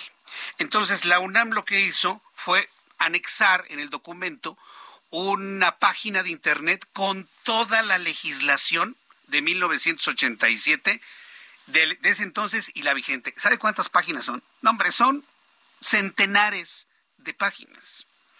Entonces, la tarea, por ejemplo, informativa, la tarea de investigación para los abogados que luego necesitan leer grandes legajos y, por ejemplo, esto que está en el análisis, pues requiere de habilidades muy especiales para poder identificar los puntos fundamentales de una ley, los artículos que pueden en un momento dado utilizarse y poder advertir, como ahora sucede, la gran laguna legal que tiene la UNAM en cuanto a la encontrar un plagio y no poderlo revocar porque no existe, no existía en la legislación de ese entonces. Por lo tanto, hay que remitirse a otras legislaciones y hay que leer, leer, leer, leer mucho. ¿Cómo podemos hacer esta lectura en medios de comunicación y abogados de una manera eficiente, de una manera rápida, en la cual usted tenga resultados en cuestión de horas o de unos cuantos días, pero con total y absoluta comprensión? A mí siempre me ha llamado la atención quienes tienen esas habilidades de poder leer con comprensión total una gran cantidad de información. Y estamos en este momento, en esta noticia en desarrollo, en ese punto. Hay que leer mucha legislación. ¿Cómo lo podemos hacer? Pues sí existe la forma de hacerlo. A mí me da mucho gusto saludar hoy aquí en el estudio a Rebeca Isabel Flores, vocera de Sileo. A quien me da mucho gusto saludar en este espacio. Muchas gracias. Bienvenida. gracias a ti, pues es un gusto estar aquí contigo y trayendo información pues muy importante. Yo creo que lo que lo que mencionas es, es clave, importante. La, la, la gran parte del conocimiento de nuestra vida proviene de una lectura. De la lectura. Ahora, ¿se puede desarrollar la habilidad de leer rápido y con comprensión? Porque hay quien me dijo alguna vez que nos enseñaron mal a leer. Así es. Que leemos letra por letra, ¿no? Pero que existen otras técnicas para poder hacer más eficiente la lectura con total y absoluta comprensión. Exactamente, sí existe, claro. Este sistema de silio efectivamente es para todas aquellas personas que tienen que leer muchísima información, que a lo mejor se cansan. ¿Cuántas veces nos pasa que tenemos que releer hasta tres veces para poder comprender? Entonces, Sileo nace con la necesidad de poder agilizar una lectura veloz. No solamente es, es poder eh, darte un conocimiento, sino que realmente son las técnicas de aprendizaje que nosotros utilizamos un sistema completamente maravilloso que no está peleado con el tiempo, porque posiblemente decimos, yo quiero aprender, yo quiero tomar un sistema, pero a lo mejor no tengo el tiempo. Con este programa simplemente, eh, Jesús, es dedicarle cuatro meses, una hora por semana, y vas a tener la capacidad de leer un libro de 100 páginas en tan solo 10 minutos. ¿Cómo lo hacemos? En base a tres plataformas. Una, como tú bien comentas, poder aumentar la lectura veloz. Eso nos da la oportunidad, en efecto, de aquellas personas. Siempre va, vas a adquirir este esta habilidad de acuerdo a tus actividades. Imagínate un libro que necesitas leerlo de una manera sencilla o que es cómoda, pues a lo mejor le metes poquita velocidad. Aumentar tu lectura veloz es simplemente para aquellas personas que tenemos que tener la rapidez y la agilidad. Leer un libro de 100 páginas en tan solo 20 minutos. Otro de los sistemas es aprendizaje acelerado, poder aprender de 6 hasta 10 veces más rápido de lo que normalmente pudieras hacer. No es magia, sino simplemente es una técnica el aprendizaje acelerado. Esto nos permite, como nos va dar la agilidad de pensamiento, nos va a permitir también el poder dominar otros idiomas, que hoy en día pues es importantísimo. La tercera es la gimnasia cerebral simplemente mejoramos la concentración, la atención, vas a poder tener la oportunidad de mejorar, de tomar decisiones, porque realmente eh, lo que hacemos es poder practicar, ejercitar nuestro, nuestro cerebro, ¿no? Y lo hacemos pues de una manera completamente sencilla. Niños a partir de nueve años, Jesús sin límite de edad, tenemos personas de 60, 50 años que también lo hacen por un tema de salud. Si algo me gustó de lo que nos ha planteado nuestros amigos de Sileo y lo que nos ha planteado Rebeca Isabel Flores en este momento, vocera de Sileo, es que, que, no nos está planteando, y seguramente lo escuchó usted, una idea de leer por leer rápido, sino una capacidad de aprendizaje. Y, y, esto me parece muy importante porque estas capacidades de aprendizaje parece que con el tiempo y las nuevas tecnologías se han empezado a diluir. Necesitamos ejercitar el cerebro, necesitamos tener técnicas para aprender más, pero aquí una pregunta. Todos sabemos que conforme vamos avanzando en edad, vamos perdiendo lo que se conoce como plasticidad cerebral. Exacto. Coméntanos, ¿esta gimnasia cerebral nos ayuda a ampliar esa plasticidad cerebral para poder estar más abiertos a aprender estrategias de lectura más rápida y en este caso de aprendizaje acelerado? Sí, claro, exactamente, porque te menciono nosotros con el sistema de pedagogía que manejamos, ejercitamos esas partes que como bien dices en el tiempo se nos van olvidando. Entonces, imagínate hoy en día con lo rezago educativo que tuvimos de dos años, esto nos va a ayudar muchísimo. Eh, imagínate, a veces hay profesionistas que tenemos que leer 200 correos y no no nos damos el tiempo. Entonces, realmente es un sistema, como tú bien comentas, es unas técnicas que yo digo, yo lo necesito por mi trabajo, por cuestión de salud, por la cuestión de la escuela. Eh, normalmente niños que tienen que estudiar dos horas, imagínate reducirlo a minutos. Estamos nosotros en 27 ciudades de toda la República. Aquí en Ciudad de México estamos en Polanco, estamos en Roma, Insurgente Sur, en el Estado de México. Y no solamente es un sistema presencial, ¿eh? porque hoy en día creo que el sistema online llegó para quedarse. También manejamos un sistema online, un sistema híbrido que las personas pueden acomodarse perfectamente. Una hora por semana eliges el día y la hora y cuatro meses de O sea, puede ser online y puede ser presencial también. Sí, así es. A muchas personas les gusta presencial, ver al maestro, sentir, tocarlo, tener ese contacto cara a cara, que también ayuda mucho al aprendizaje. A ver, mucha atención el público. En este momento, eh, Rebeca Isabel Flores va a dar a conocer el número telefónico donde tiene usted que comunicarse y pues los apoyos, ofertas, promociones que nos vas a ver el día de hoy. ¿Cuál es el número telefónico? Claro que sí, mira, el 5523 330900, repito, 5523 330900. Exclusivamente el día de hoy por tu programa, Jesús, vamos a dar 50 becas, 50 becas que equivalen el 50% de todo lo que es tu curso. Adicional este, pues hay personas, adicionalmente a esto hay personas que dicen, yo quiero conocer, quiero que me hagas mi diagnóstico de lectura, quiero saber cuáles son mis malos hábitos. Le regalamos el diagnóstico de lectura. Pues eso no cuesta. Preguntar y que les hagan la evaluación no va a costar es nada. Es completamente gratis y también clases muestras completamente gratis para que vivas la experiencia de Sileo. Entonces, ¿qué tienes que hacer? Simplemente comunicarte. La dinámica es sencilla. Comunícate con tu nombre al WhatsApp o una llamada perdida 5523 330900. 5523 330900. 50 becas del 50% de descuento y estamos certificados también ante la Secretaría de Tabasco. La, la parte que resulta muy atractiva es que usted puede llamar puede pedir más información sin compromiso, le pueden hacer una evaluación sin compromiso y estoy seguro que en el tiempo usted se va a convencer. A ver, yo le voy a dar el número, anótelo, es muy fácil aprendérselo, si va manejando con mucho cuidado. 5523, luego 33 0900 5523 33 0900 cero. Y hay quien atiende en este momento, ¿verdad? Sí, claro, y hay quien atiende en este momento, una llamada perdida, y pues bueno, 50 becas, aprovechalo en este momento, y eh, 50 becas, el 50% de descuento en todo lo que es tu curso. Así que sí, Leo, el poder de leer. Me gustó mucho esta idea de lo de acelerar el aprendizaje, porque todos queremos aprender cosas nuevas. Muchas gracias por esta presencia y esta visita aquí, Rebeca Isabel Flores, vocera de Sileo. Muchas gracias. Gracias a ustedes. Y mucho éxito. 5523 330900. Gracias. Son las 7 con 8 minutos. Le presento un resumen con las noticias más importantes.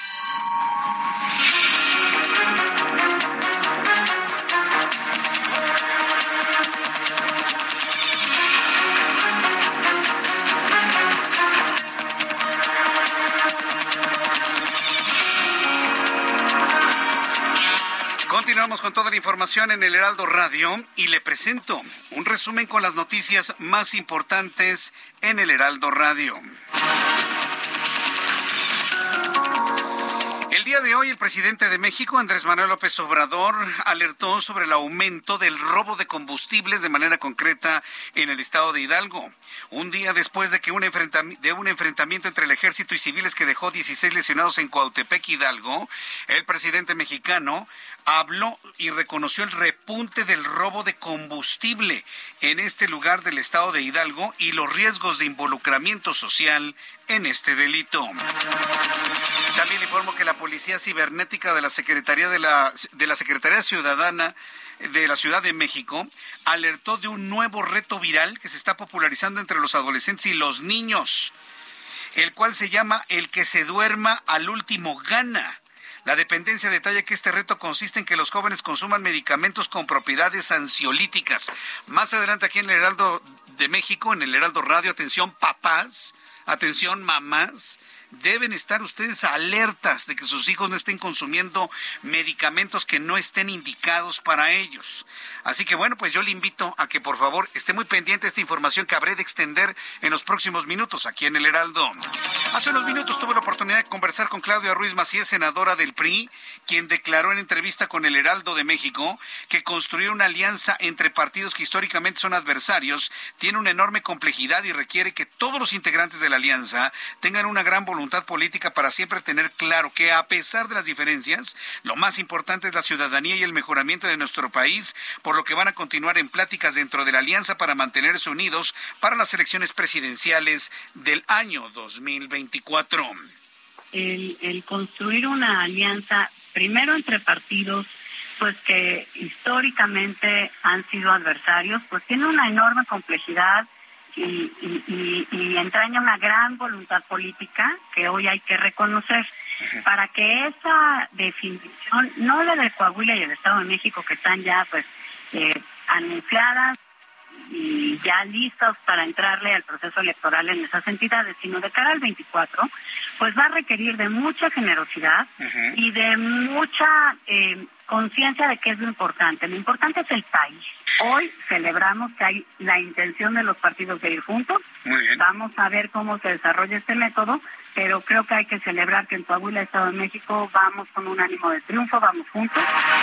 Ánimo de triunfo, dijo Claudia Ruiz Macía en estos micrófonos del Heraldo Radio una vez que se anuncia las estrategias y la alianza va por México en Coahuila, Estado de México, Ciudad de México y Presidencia de la República. A propósito de este tema, conversé con Andrés Ataide, presidente del PAN en la Ciudad de México. Dio a conocer que en este espacio que durante la administración del actual gobierno capitalino los ciudadanos han tenido una enorme decepción ante la gran expectativa que se planteó por parte de Morena al inicio de este mandato. Sin embargo, la oposición no buscará un voto de castigo de la ciudadanía decepcionada, sino que lo que busca es plantear los problemas actuales, la búsqueda y el encuentro de soluciones y de esta manera generar una fe en los habitantes de la ciudad de que las cosas en esta capital pueden mejorar en serio y mucho. Esto dijo Andrés Ataide. A una enorme decepción que muchas y muchos capitalinos eh, pues sintieron aquí en la Ciudad de México ante una expectativa enorme hacia Morena en la ciudad y que con el paso del tiempo, reitero, pues fue decepcionando a quienes voltearon a verlos como una opción. Que para poder competir y poder ganar la ciudad no basta con eh, recibir un voto útil o un voto de castigo. Tenemos que más bien ilusionar, generar fe, ilusión, presentando un proyecto de ciudad, no solamente un diagnóstico de los problemas que tenemos en la capital del país, que aquí todas y todos sabemos que son muchísimos, muchos de ellos que incluso bajo este gobierno de la ciudad se han agravado. Se sigue hundiendo en un fango de mentiras. La señora Yasmín Esquivel. Ahora le da la espalda el notario que supuestamente avaló que el abogado Báez había plagiado la tesis, ¿no? Se fue en el tiempo, ¿no? Bueno, pues el Armando Amando, así se llama, Amando Mastaji Aguario, notario, notario 121 de la Ciudad de México, aseguró que él nunca avaló el documento en el que el licenciado Edgar Ulises Báez reconoció que tomó varias referencias y texto de la tesis de Yasmín Esquivel.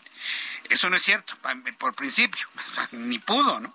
Mediante un comunicado afirmó que atendió la diligencia petición por escrito en el domicilio de quien se identificó como Edgar Ulises Báez. Sin embargo, aseguró que su participación se limitó a dar fe de puesta de su firma y reconocimiento del contenido de un documento que Báez le exhibió en ese momento y no del otro contenido. Es decir, hoy el notario 121 se deslinda de todas las mentiras de Yasmín Esquivel. Todos le están dando la espalda en este momento. Esta madrugada fueron localizados con vida en buen estado de salud dos de los tres comunicadores desaparecidos en la Tierra Caliente de Guerrero. Jesús Pintor Alegre y Fernando Moreno Villegas fueron hallados en Río Cuirio en el municipio de Coyuca de Catalán, luego de que en diciembre pasado fueron privados de su libertad por difundir información relacionada a la región y por denuncias contra un grupo delictivo de la zona. ¿Quién se para en la Tierra Caliente de Guerrero? Eh? Mientras tanto, la Fiscalía de Chihuahua informó que seis de los reos fugados del penal de Ciudad Juárez, Cerezo Trens, fueron recapturados. Sin embargo, cuatro de ellos murieron, incluido el Neto, quien murió durante un enfrentamiento el pasado 5 de enero. A una semana de la detención de Ovidio Guzmán, secretario de Gobernación, Adán Augusto López, afirmó que la situación en Sinaloa, específicamente en el municipio de Jesús María, ha regresado, dicen, a la normalidad. Amigos que nos escuchan en Culiacán, que nos escuchan en Sinaloa, díganos, ¿sienten ya una normalización de la actividad de todos los días luego de todo lo sucedido en torno a la detención de Ovidio Guzmán? Yo les invito para que me den sus comentarios a través de Twitter, arroba Jesús Martín MX, y a través de YouTube en el canal Jesús Martín MX.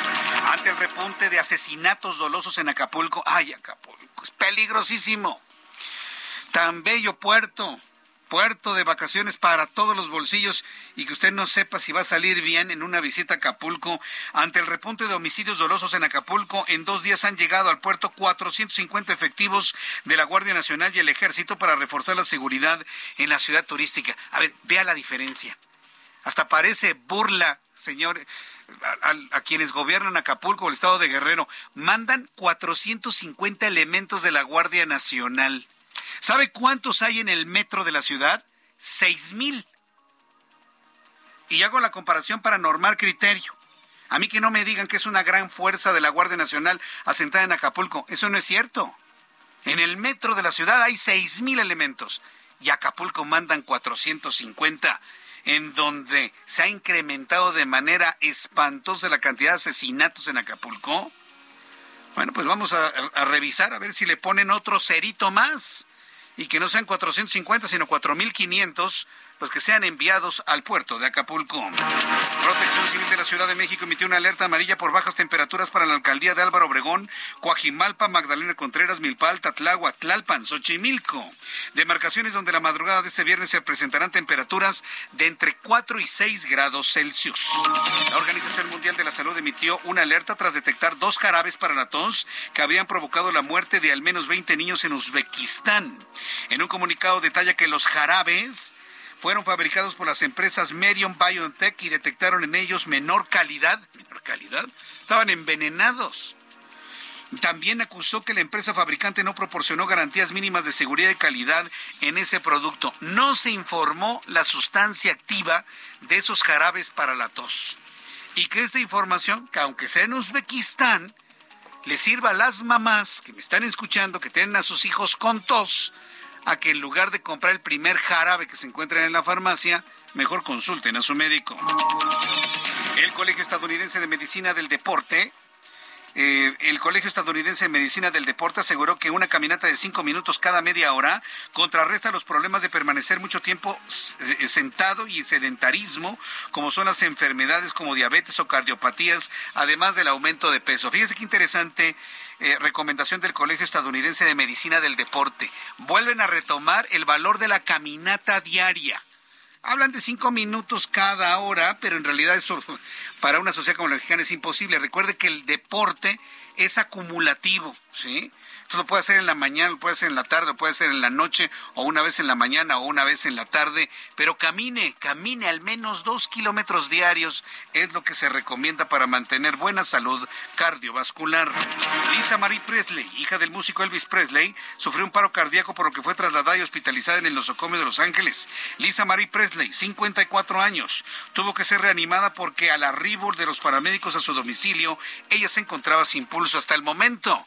No se ha informado el estado de salud de la hija del gran rey Elvis Presley. La Fiscalía de la Ciudad de México informó que continúa con las investigaciones para el esclarecimiento de intento de homicidio en contra de Ciro Gómez Leiva. Se realizaron dos cateos en Chalco y en Los Reyes, Estado de México. Se aseguraron vehículos, celulares, armas, posible droga y fueron detenidas cuatro personas más. Suman 15 los detenidos de la banda que operó, operó, no se sabe si son los intelectuales, pero al menos sí se sabe, operó el intento de asesinato de Ciro Gómez Leiva.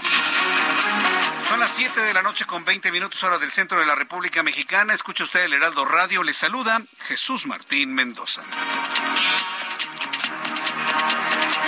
Continuamos con toda la información aquí en el Heraldo, cuando son las 7 con 20. Tome en cuenta su reloj para que llegue usted completamente a tiempo. Vamos con nuestros compañeros reporteros urbanos. Mario Miranda, ¿qué has revisado en los últimos minutos? Te escuchamos. Muy buenas noches. Jesús ¿qué tal? Buenas noches. Continuamos recorriendo varias estaciones del metro donde hay presencia de elementos de la Guardia Nacional, quienes en conjunto con la Policía Bancaria Industrial resguardarán y la seguridad de los usuarios del metro. Serán dos elementos por estación y tres elementos estarán en estaciones donde se realice transborde. Platicamos con varios usuarios del metro y la mayoría de las personas, sobre todo las mujeres, están de acuerdo con la presencia de la Guardia Nacional, ya que esto los hace sentir más seguros. También pudimos platicar con otra persona, con un señor que se encontraba muy molesto y nos comentó que en vez de poner la Guardia Nacional, mejor arreglen las fallas del metro, como las escaleras del metro Barranca del Muerto, que ya tienen más de tres meses sin funcionar y esto pues afecta bastante a los usuarios del transporte. Pudimos hacer un recorrido en la estación Barranca del Muerto y sí, efectivamente no funcionan las escaleras que bajan, que descienden y la gente tiene que bajar, los adultos mayores. Pudimos ver también a una pareja de invidentes quienes bajaron por las escaleras caminando, las, las, las que son para caminar, esos bajaron con sus bastones con el peligro de tropezarse Jesús Martín y nos comentan que ya son más de tres meses que no se reparan estas escaleras del metro Barranca del Muerto. Bien, importante comentario. Están pidiendo a los usuarios que se reparen las escaleras eléctricas del metro Barranca del Muerto. Esto es mantenimiento. Gracias por la información, Mario Miranda. Hasta luego, muy buenas noches. Pues sí, porque la gente lo sabe, digo, finalmente. Es que aquí faltan las escaleras eléctricas y mandan mejor Guardia Nacional para que para que le cuiden la, la imagen a la jefa de gobierno. Digo, por alguien que quiera hacer un acto de sabotaje aventar una lata de refresco a las vías para que ¡pum! chisporrotee, ¿no? Salga el humo y todo el mundo salga y se vuelva mediático.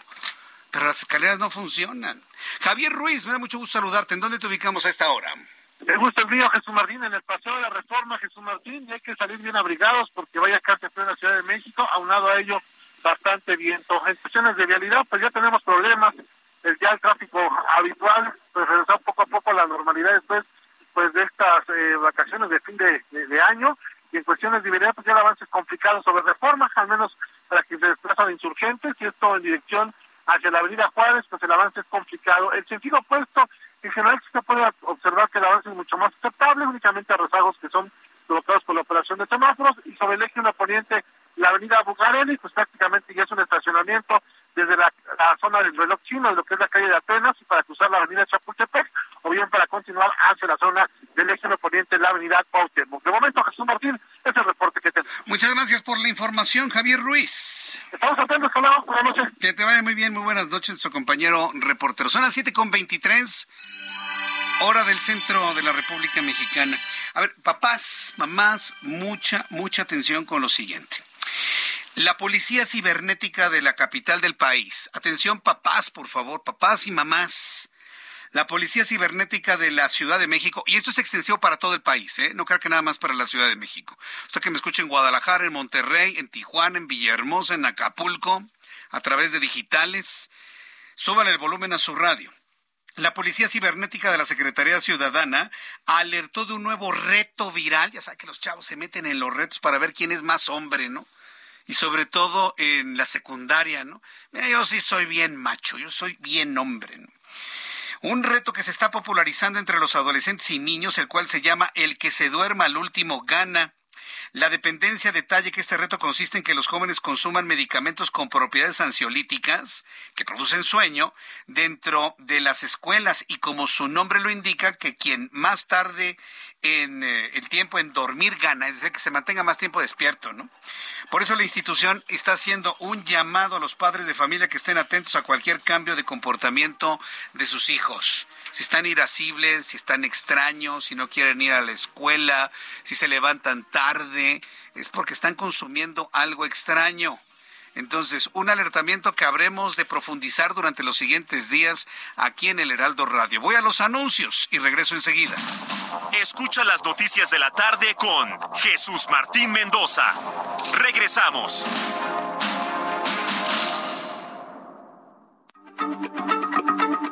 Heraldo Radio, la H se lee, se comparte, se ve y ahora también se escucha.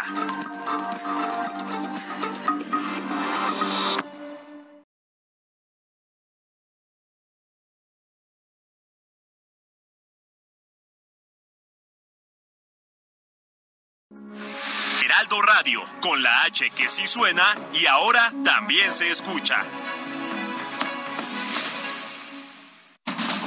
Continúa Heraldo Noticias de la tarde con Jesús Martín Mendoza.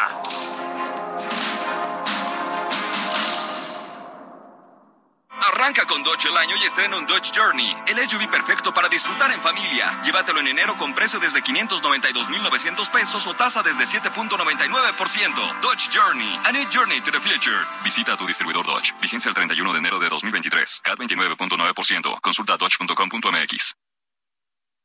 Amigos del Heraldo Radio, oigan, ¿sabían que solo el 49% de la población usa métodos formales o tradicionales de ahorro? ¿Dónde creen que guardan esos ahorros? La mayoría lo guardan en casa, con conocidos, participan en tandas o lo prestan a familiares. ¿Y creen que eso sea seguro? Es posible, pero al no utilizar métodos formales y regulados por el gobierno, aumenta el riesgo de pérdidas y robos. Además, no pagan rendimientos. Por eso, es mejor una institución confiable y regulada.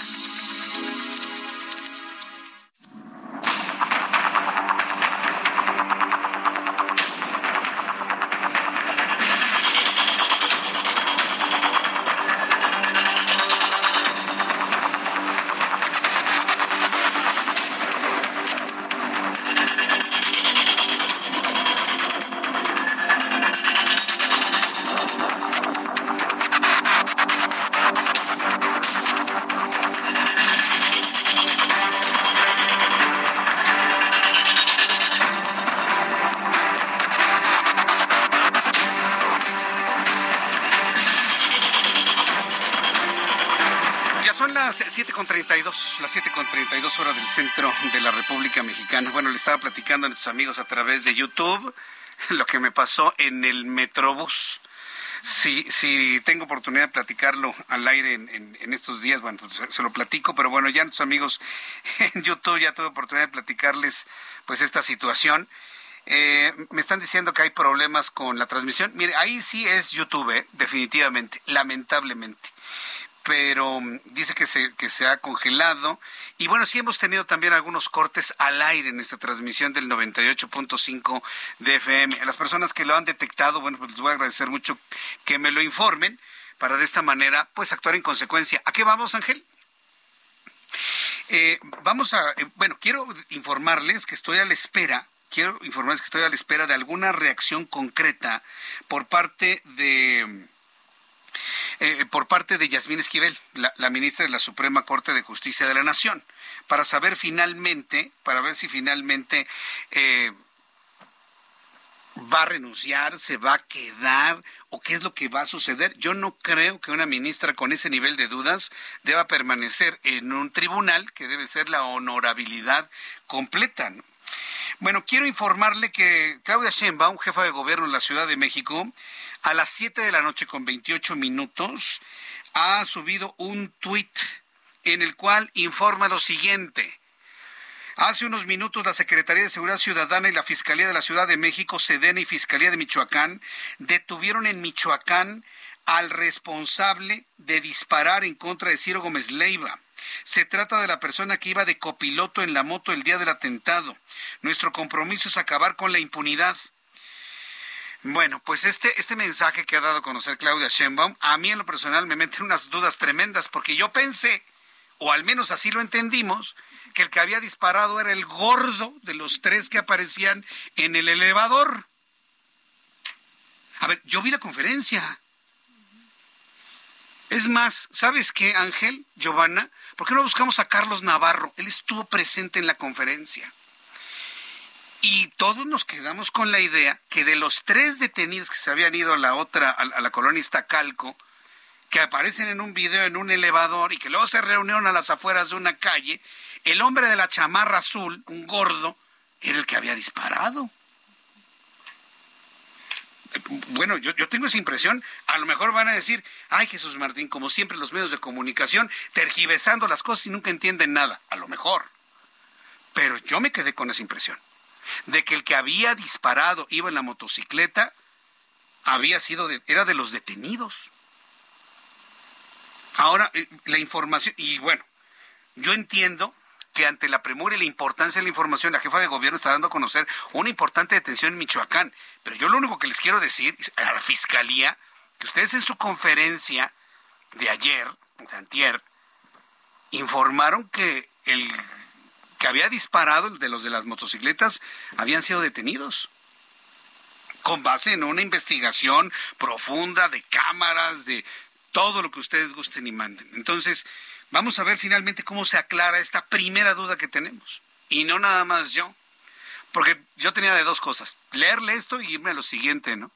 Y dejarlo usted con la duda. Yo también la tengo. Yo pensé, habíamos informado, que el autor material estaba detenido. Carlos Navarro, me da mucho gusto saludarte. Bienvenido, muy buenas noches. Buenas noches, Jesús Martín. Te saludo con gusto a ti, al auditorio. Y justamente hoy, en la conferencia de prensa que brindó el secretario de Seguridad Ciudadana de la Ciudad de México, Omar García Carfus, como parte del seguimiento a la investigación del atentado contra el periodista Ciro Gómez Leiva, se le preguntó justamente quiénes, quiénes eran los, los detenidos. Recordemos que ayer informaron de 11. Seis de los detenidos son autores materiales que estuvieron en la escena del crimen. Recordemos que en el vehículo, en el Ibiza negro, iban tres personas. Ahí iban tres personas. A bordo en la moto iban otras dos personas y recordemos que había un Corsa gris. Un Corsa gris. Esas son las seis personas y aún no habían determinado exactamente cuáles eran las responsabilidades de cada uno de esos delincuentes. Y como bien lo, lo informabas hace unos momentos, Jesús Martín, fue detenido en Michoacán el sujeto que probablemente fue el que detonó el arma contra el periodista Ciro Gómez Leiva. Oye, pero en la, conferencia de ayer, donde se presentó los videos y se presentaron eh, estos videos inclusive dentro de un elevador y y luego una reunión en la calle y se mencionó de manera concreta, creo que a pregunta tuya, a un sujeto de chamarra azul. Pues, daba la impresión de que ese era el hombre que había ejecutado los disparos. O, tú tienes una impresión distinta de lo que se informó ayer, Carlos? Incluso si, ubicamos más o menos en los videos de las cámaras de videovigilancia, sí. el, el sujeto no, el que los sujetos que van en la moto no son tan robustos. Y como tú mencionas, este sujeto es un poco robusto, entonces justamente, pero el, las autoridades no se animaron a dar eh, ah. detalles de qué había hecho cada uno de los delincuentes. Son seis detenidos materiales y en los cateos, en los más de 12 cateos, se encontraron a cinco, a cinco mujeres, cinco mujeres, una de ellas la pareja de Paul Pedro N., quien es el líder de esta célula delictiva. A ver, Carlos, entonces, ayer se informó de la detención de 11, hoy de la detención de otros cuatro van 15. Es correcto. Y con esta detención, 16.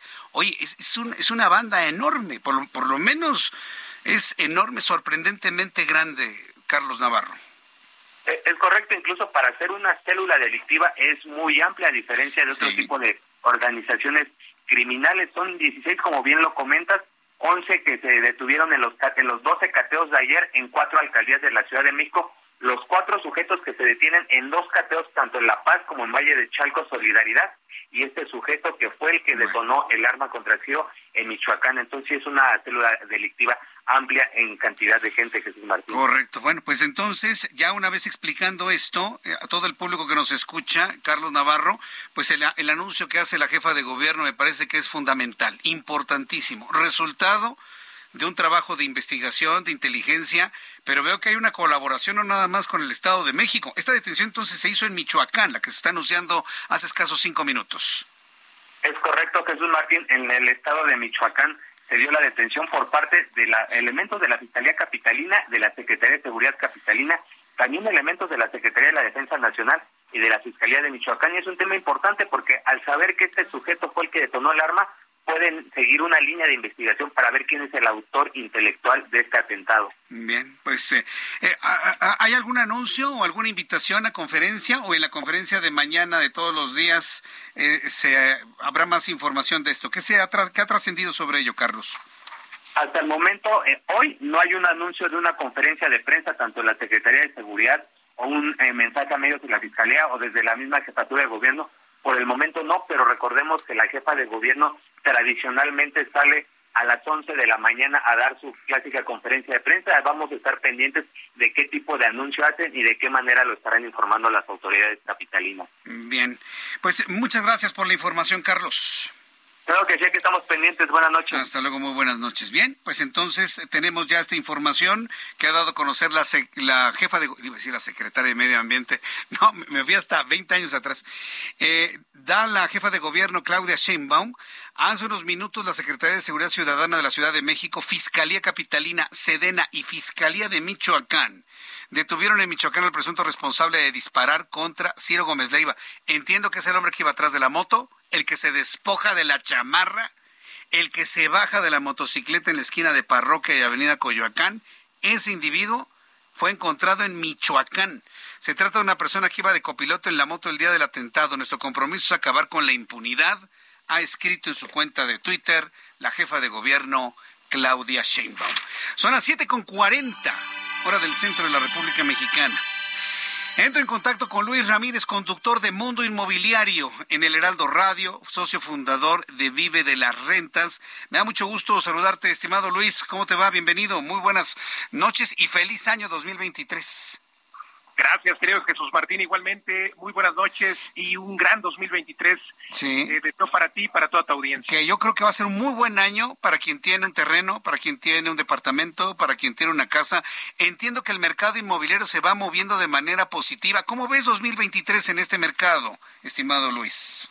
Pues ya lo estás vaticinando de manera correcta, querido Jesús Martín. Será un gran año para quienes están invirtiendo en el mundo inmobiliario se habla de una recesión, esa es la tendencia económica. La realidad es de que no hay una recesión como tal.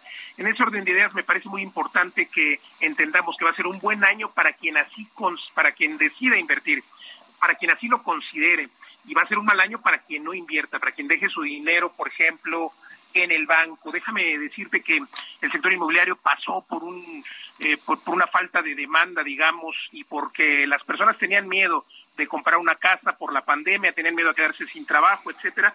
Y bueno, todo esto hizo que los años de 2021, bueno, desde 2020, 2020, 2021, pues fueran muy lentos en el sector inmobiliario. El 2022 ya empezaron a perder el miedo, pero déjame decirte que además en el 2022 creció el monto de eh, del monto de, de, las compras y el monto de los créditos que pedían las personas para comprar una casa. Es decir, antes de la pandemia preferían comprar una casa pequeña y ahora prefieren comprar inmuebles más grandes y es que también existen herramientas, se están juntando personas, eh, por ejemplo, la esposa, el esposo o los padres y los hijos para juntar sus créditos y comprar un inmueble.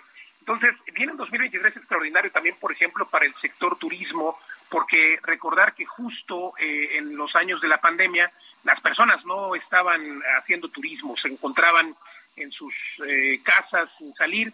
Y justo para todos los inmuebles turísticos viene un gran 2023 porque además de que se está recuperando el turismo en zonas como Quintana Roo ya tenemos justo los números que teníamos antes de la pandemia, ahora eh, no solo eso, hay obras de infraestructura extraordinarias que se están llevando a cabo, obras de infraestructura eh, urbana como es, por ejemplo, en el tren Maya en toda la península, igual está en Tulum construyéndose el aeropuerto internacional y todo esto hará que haya todavía más turismo. Es una de es una de las fuerzas económicas de México. Entonces, viene un muy buen 2023 para la economía, no va a haber digamos una recesión como tal porque México va a crecer eh, su economía gracias al nearshoring y demás y entonces todo esto afecta de manera positiva al mundo inmobiliario.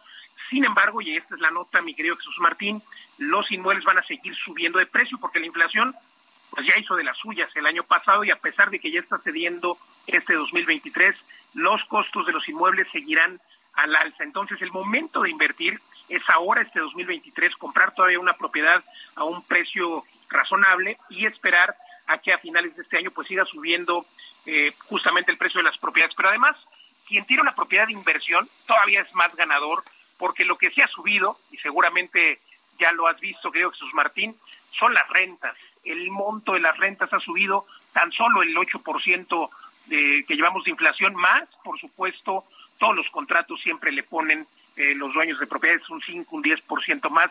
Entonces, los dueños de propiedades que están rentando propiedades van a seguir ganando bastante buen dinero y, desde luego, los que dejan su dinero en el banco, pues no.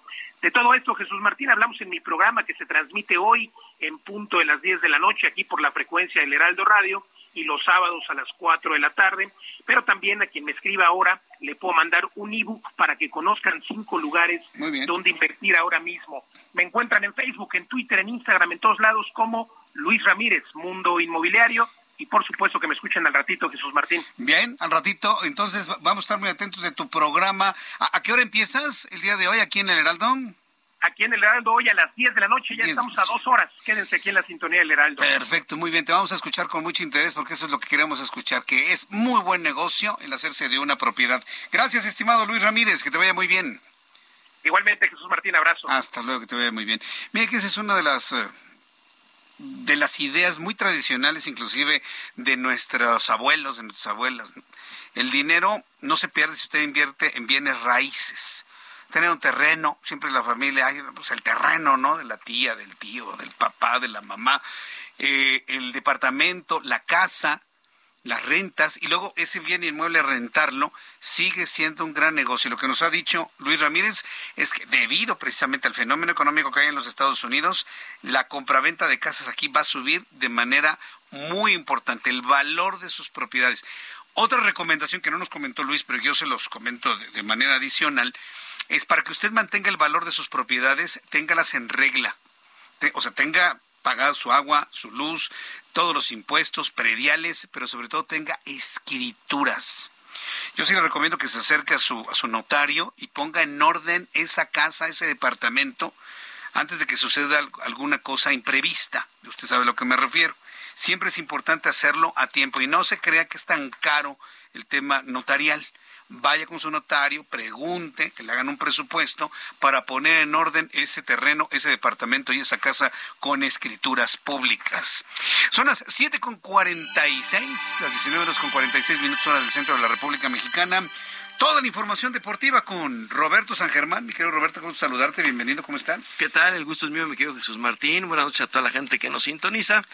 Y bueno, también a los que están en digital, los saludamos a todos. Y pues vamos a hablar de una situación que se va a vivir en Australia. Como tú sabes, ya se viene el abierto de Australia, el primer gran torneo de Grand Slam, ¿no? Y va a estar Novak Djokovic, recordando que no había estado el año pasado porque no se había vacunado. Pero ya se ha flexibilizado mucho las cosas, ¿o no? Ya sí va a poder jugarlo. Ah, sí. Este Gran Slam ya está allá en Australia. Primero hacen un torneo y ahorita ya va a ser el Gran Slam, ¿no? Ya está. Pero hay cuestiones para los aficionados. Ya lo dijo el señor Tiley, que es el, pues, el, director de este evento. que la persona que le grite algo a Djokovic o que lo moleste mientras esté jugando será retirado del estadio. A ver, ahí, como dicen las redes sociales, hay hate en contra de, sí, claro. Novak Djokovic porque no está vacunado. Exactamente. Sí, entonces, si lo vas a molestar, abstente. Te van a sacar de la cancha. Así, textual, ¿eh? Adiós, vámonos. ¿Eso es racismo? Que no puedan expresarse en contra de él. O sea, que lo molesten. Entonces, la gente tienes que señalar y te vas. O sea, porque creo que ahí también tiene todo el derecho Djokovic de decir no me vacuno, como el que se quiera vacunar. Y creo que no te da a ti más derecho por vacunarte el gritarle a alguien porque no se vacunó. Cada quien es libre. Ya sabrás si te quieres morir o no. Eso depende de cada quien. Creo que mucho es por cuestiones eh, personales, hay otras por cuestiones religiosas. Tenemos un caso aquí en el fútbol mexicano, ¿eh? Ajá. Guiñac, Guiñac. el francés, no está vacunado. No está vacunado. Y la gente de Tigres lo respetó. Es más, por eso nunca va a las giras a Estados Unidos. Él no puede pasar a los Estados Unidos porque no tiene vacunas. Él y su familia. Es una cuestión religiosa.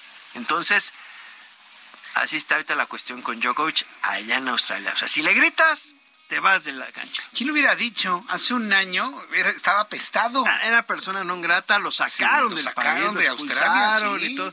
Hoy lo van a, pues, cuidar un poco en la situación de no lo vayas a molestar, porque son decisiones personales. Pero ¿por qué cambió la, la- la actitud y la posición? Porque yo creo que también la gente ahí entendió, ¿no? Que cada quien tiene libre albedrío si te quieres vacunar o no, y no creo que te debas de meter con alguien porque no se vacunó. Ya si no se vacunó, pues es su problema. Si se contagia es su problema, y si le da peor que a los demás, pues es su problema, ¿no? Entonces es lo que van a hacer ahora en Melbourne. Eh, Es que se, se ha transmitido la idea de que el no vacunado es como un foco de infección que va contagiando a todo el mundo y no es cierto, hombre. Al contrario, los que no hemos tenido ninguna vacuna de COVID-19 podríamos estar más susceptibles a una infección y eso yo tengo mis dudas, ¿eh? Por eso, entonces, esta es la situación con Djokovic ahora en, el- en- en lo que es el abierto de Australia, ¿no? Que ya está por comenzar. Qué bueno que cambió, respetando un derecho fundamental, ¿no? Ah, no, claro, claro, claro. O sea, es tu libre albedrío. Tú decides si quieres o no. Nadie te puede. A ver, es más, nadie te puede obligar a vacunarte, ¿eh? De nada. O sea, de nada. De O sea, nada. Así de simple, ¿no? Aquí no estamos diciendo que no te vacunes. Simplemente estamos comentando de que nadie te puede obligar. Aquí cada quien es Un derecho fundamental de decisión propia, ¿no? Nada más. Eso en la cuestión del tenis. Pero ahora regresemos a lo nuestro. A ver, A nuestro drama. La selección mexicana, amigo. ¿y ahora qué? No, ese es el problema. ¿Ahora qué? ¿Ahora qué? No, ya nos enseñaron que cualquiera puede ser el director técnico de la selección mexicana después de haber pasado el Tata Martino, ¿no? Y hacer el ridículo. Eso nos queda claro, ¿no? Sea, ya cualquiera puede tomar a la selección, ¿eh? O sea, aquí en México ya nos enseñaron eso. Este, y no quiero citar más a una canción de Molotov reciente porque me podría meter en problemas de que también dijo quién puede gobernar. Pero bueno, ya después de esto, hablando de la cuestión de, de- de- de la selección mexicana, pues ya dijeron que lo único que sí sabemos es que va a ser un director técnico nacional, no extranjero. Es lo que está proponiendo. John de Luisa a los dueños. Ahí te van. El Piojo Herrera, Jimmy Lozano Ah, o Nacho Ambriz. Esos son tus tres posibles candidatos. Se habla, se rumora, ya sabes que todo empiezan a vender humo, todo mundo, son los tres. Hugo Sánchez ya hace candidato, pero Hugo Sánchez quiere tres ciclos y que luego hace campeón a México. O sea, quiere 12 años y luego él hace campeón a México. ¿En 12 años? Bueno, eso dice Hugo Sánchez. y también tenemos otro candidato, amigo. ¿Quién? A ver, ¿quién crees tú? A ti que te gusta la política. Es más, tienes una casa en ese estado. No me digas. Ya también dijo. Tu amigo el Cuau también quiere ser director técnico de la América. Pero cuando se vaya de gobernador o cómo? Ah, en este país puede ser gobernador y director técnico. ¿Quién te dice que no? Ah, ¿En serio? ¿En serio Cuauhtémoc Blanco quiere ser director técnico y al mismo tiempo gobernador de Morelos? Ah, no ha dicho nada de que quiera ser gobernador de Morelos. Él dice, yo me retiro de la política, pero pues por ahorita podría ser, ¿eh? Pudo haber llevado a la selección mexicana a Qatar. No pasa nada, amigo, aquí. ¿O sí pasa algo? No, aquí no. Pero pues, ¿afuera? Ah, tampoco. Tampoco. O sea, el señor ya dijo que quiere ser director técnico de la América y de la selección mexicana. Pues que renuncie gobernador, hombre, digo, ya de una vez, ¿no? No, espérate ya que termine. Pues ¿cuánto le falta de su mandato? ¿Dos años? dos años, sí. Entonces, ya, se aguantaron cuatro. Todos hemos aguantado cuatro. Bueno, bueno también en Morelos aguantaron cuatro. O sea, a este hombre. a ver, entonces, Sánchez, Cuauhtémoc Blanco, Ambriz. El, Piojo Herrera. El Piojo Herrera. Jimmy Lozano. Jimmy Lozano. ¿Cuál una te gusta? quinteta. Pues Ambriz, ¿no? ¿Te gusta Ambriz? Sí, yo creo que sí. ¿O tú cómo lo ves? Tú dime, de lo poquito que yo conozco, pensaría que pues Ambriz podría ser. A mí me gusta mucho el director técnico de Pachuca, Almada, pero no lo quieren soltar, según esto, Grupo Pachuca. Y según esto, tampoco quieren a un director técnico extranjero, porque cuando hemos tenido extranjeros, pues no nos ha ido bien. Sí, pero imagínate el Piojo Herrera, hombre, con todos los escandalazos, y peleándose con los periodistas. Y a ver, ¿qué te digo, amigo? Se agarra golpes con, con Martinoli. Y, luego tuvo problemas, sí, ya está, dice que está tomando terapia, qué bueno, qué bueno, pues sí, claro, dice que estaba tomando terapia. Jimmy Lozano por su actuación en los Juegos Olímpicos, pero no le ha ido bien con sus equipos, ¿no? Que también eso es algún punto a, a tocar.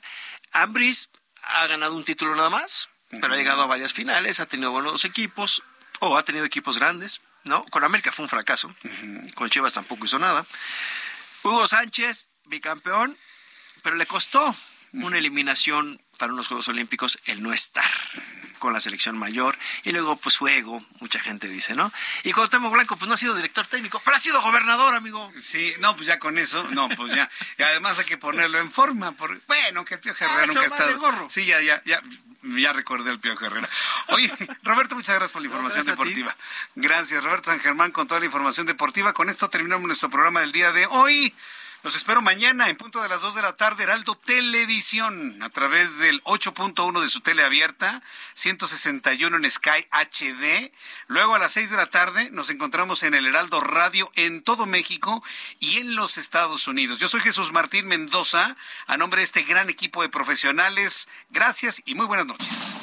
Esto fue Heraldo Noticias de la tarde con Jesús Martín Mendoza.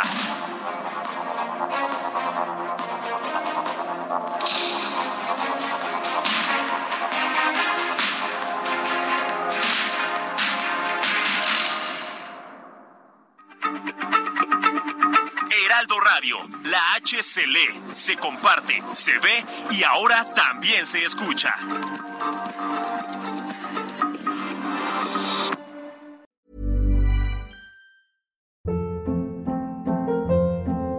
Hold up. What was that? Boring. No flavor. That was as bad as those leftovers you ate all week. Kiki Palmer here, and it's time to say hello to something fresh and guilt-free. Hello Fresh. Jazz up dinner with pecan-crusted chicken or garlic butter shrimp scampi. Now that's music to my mouth. Hello Fresh. Let's get this dinner party started. Discover all the delicious possibilities at hellofresh.com.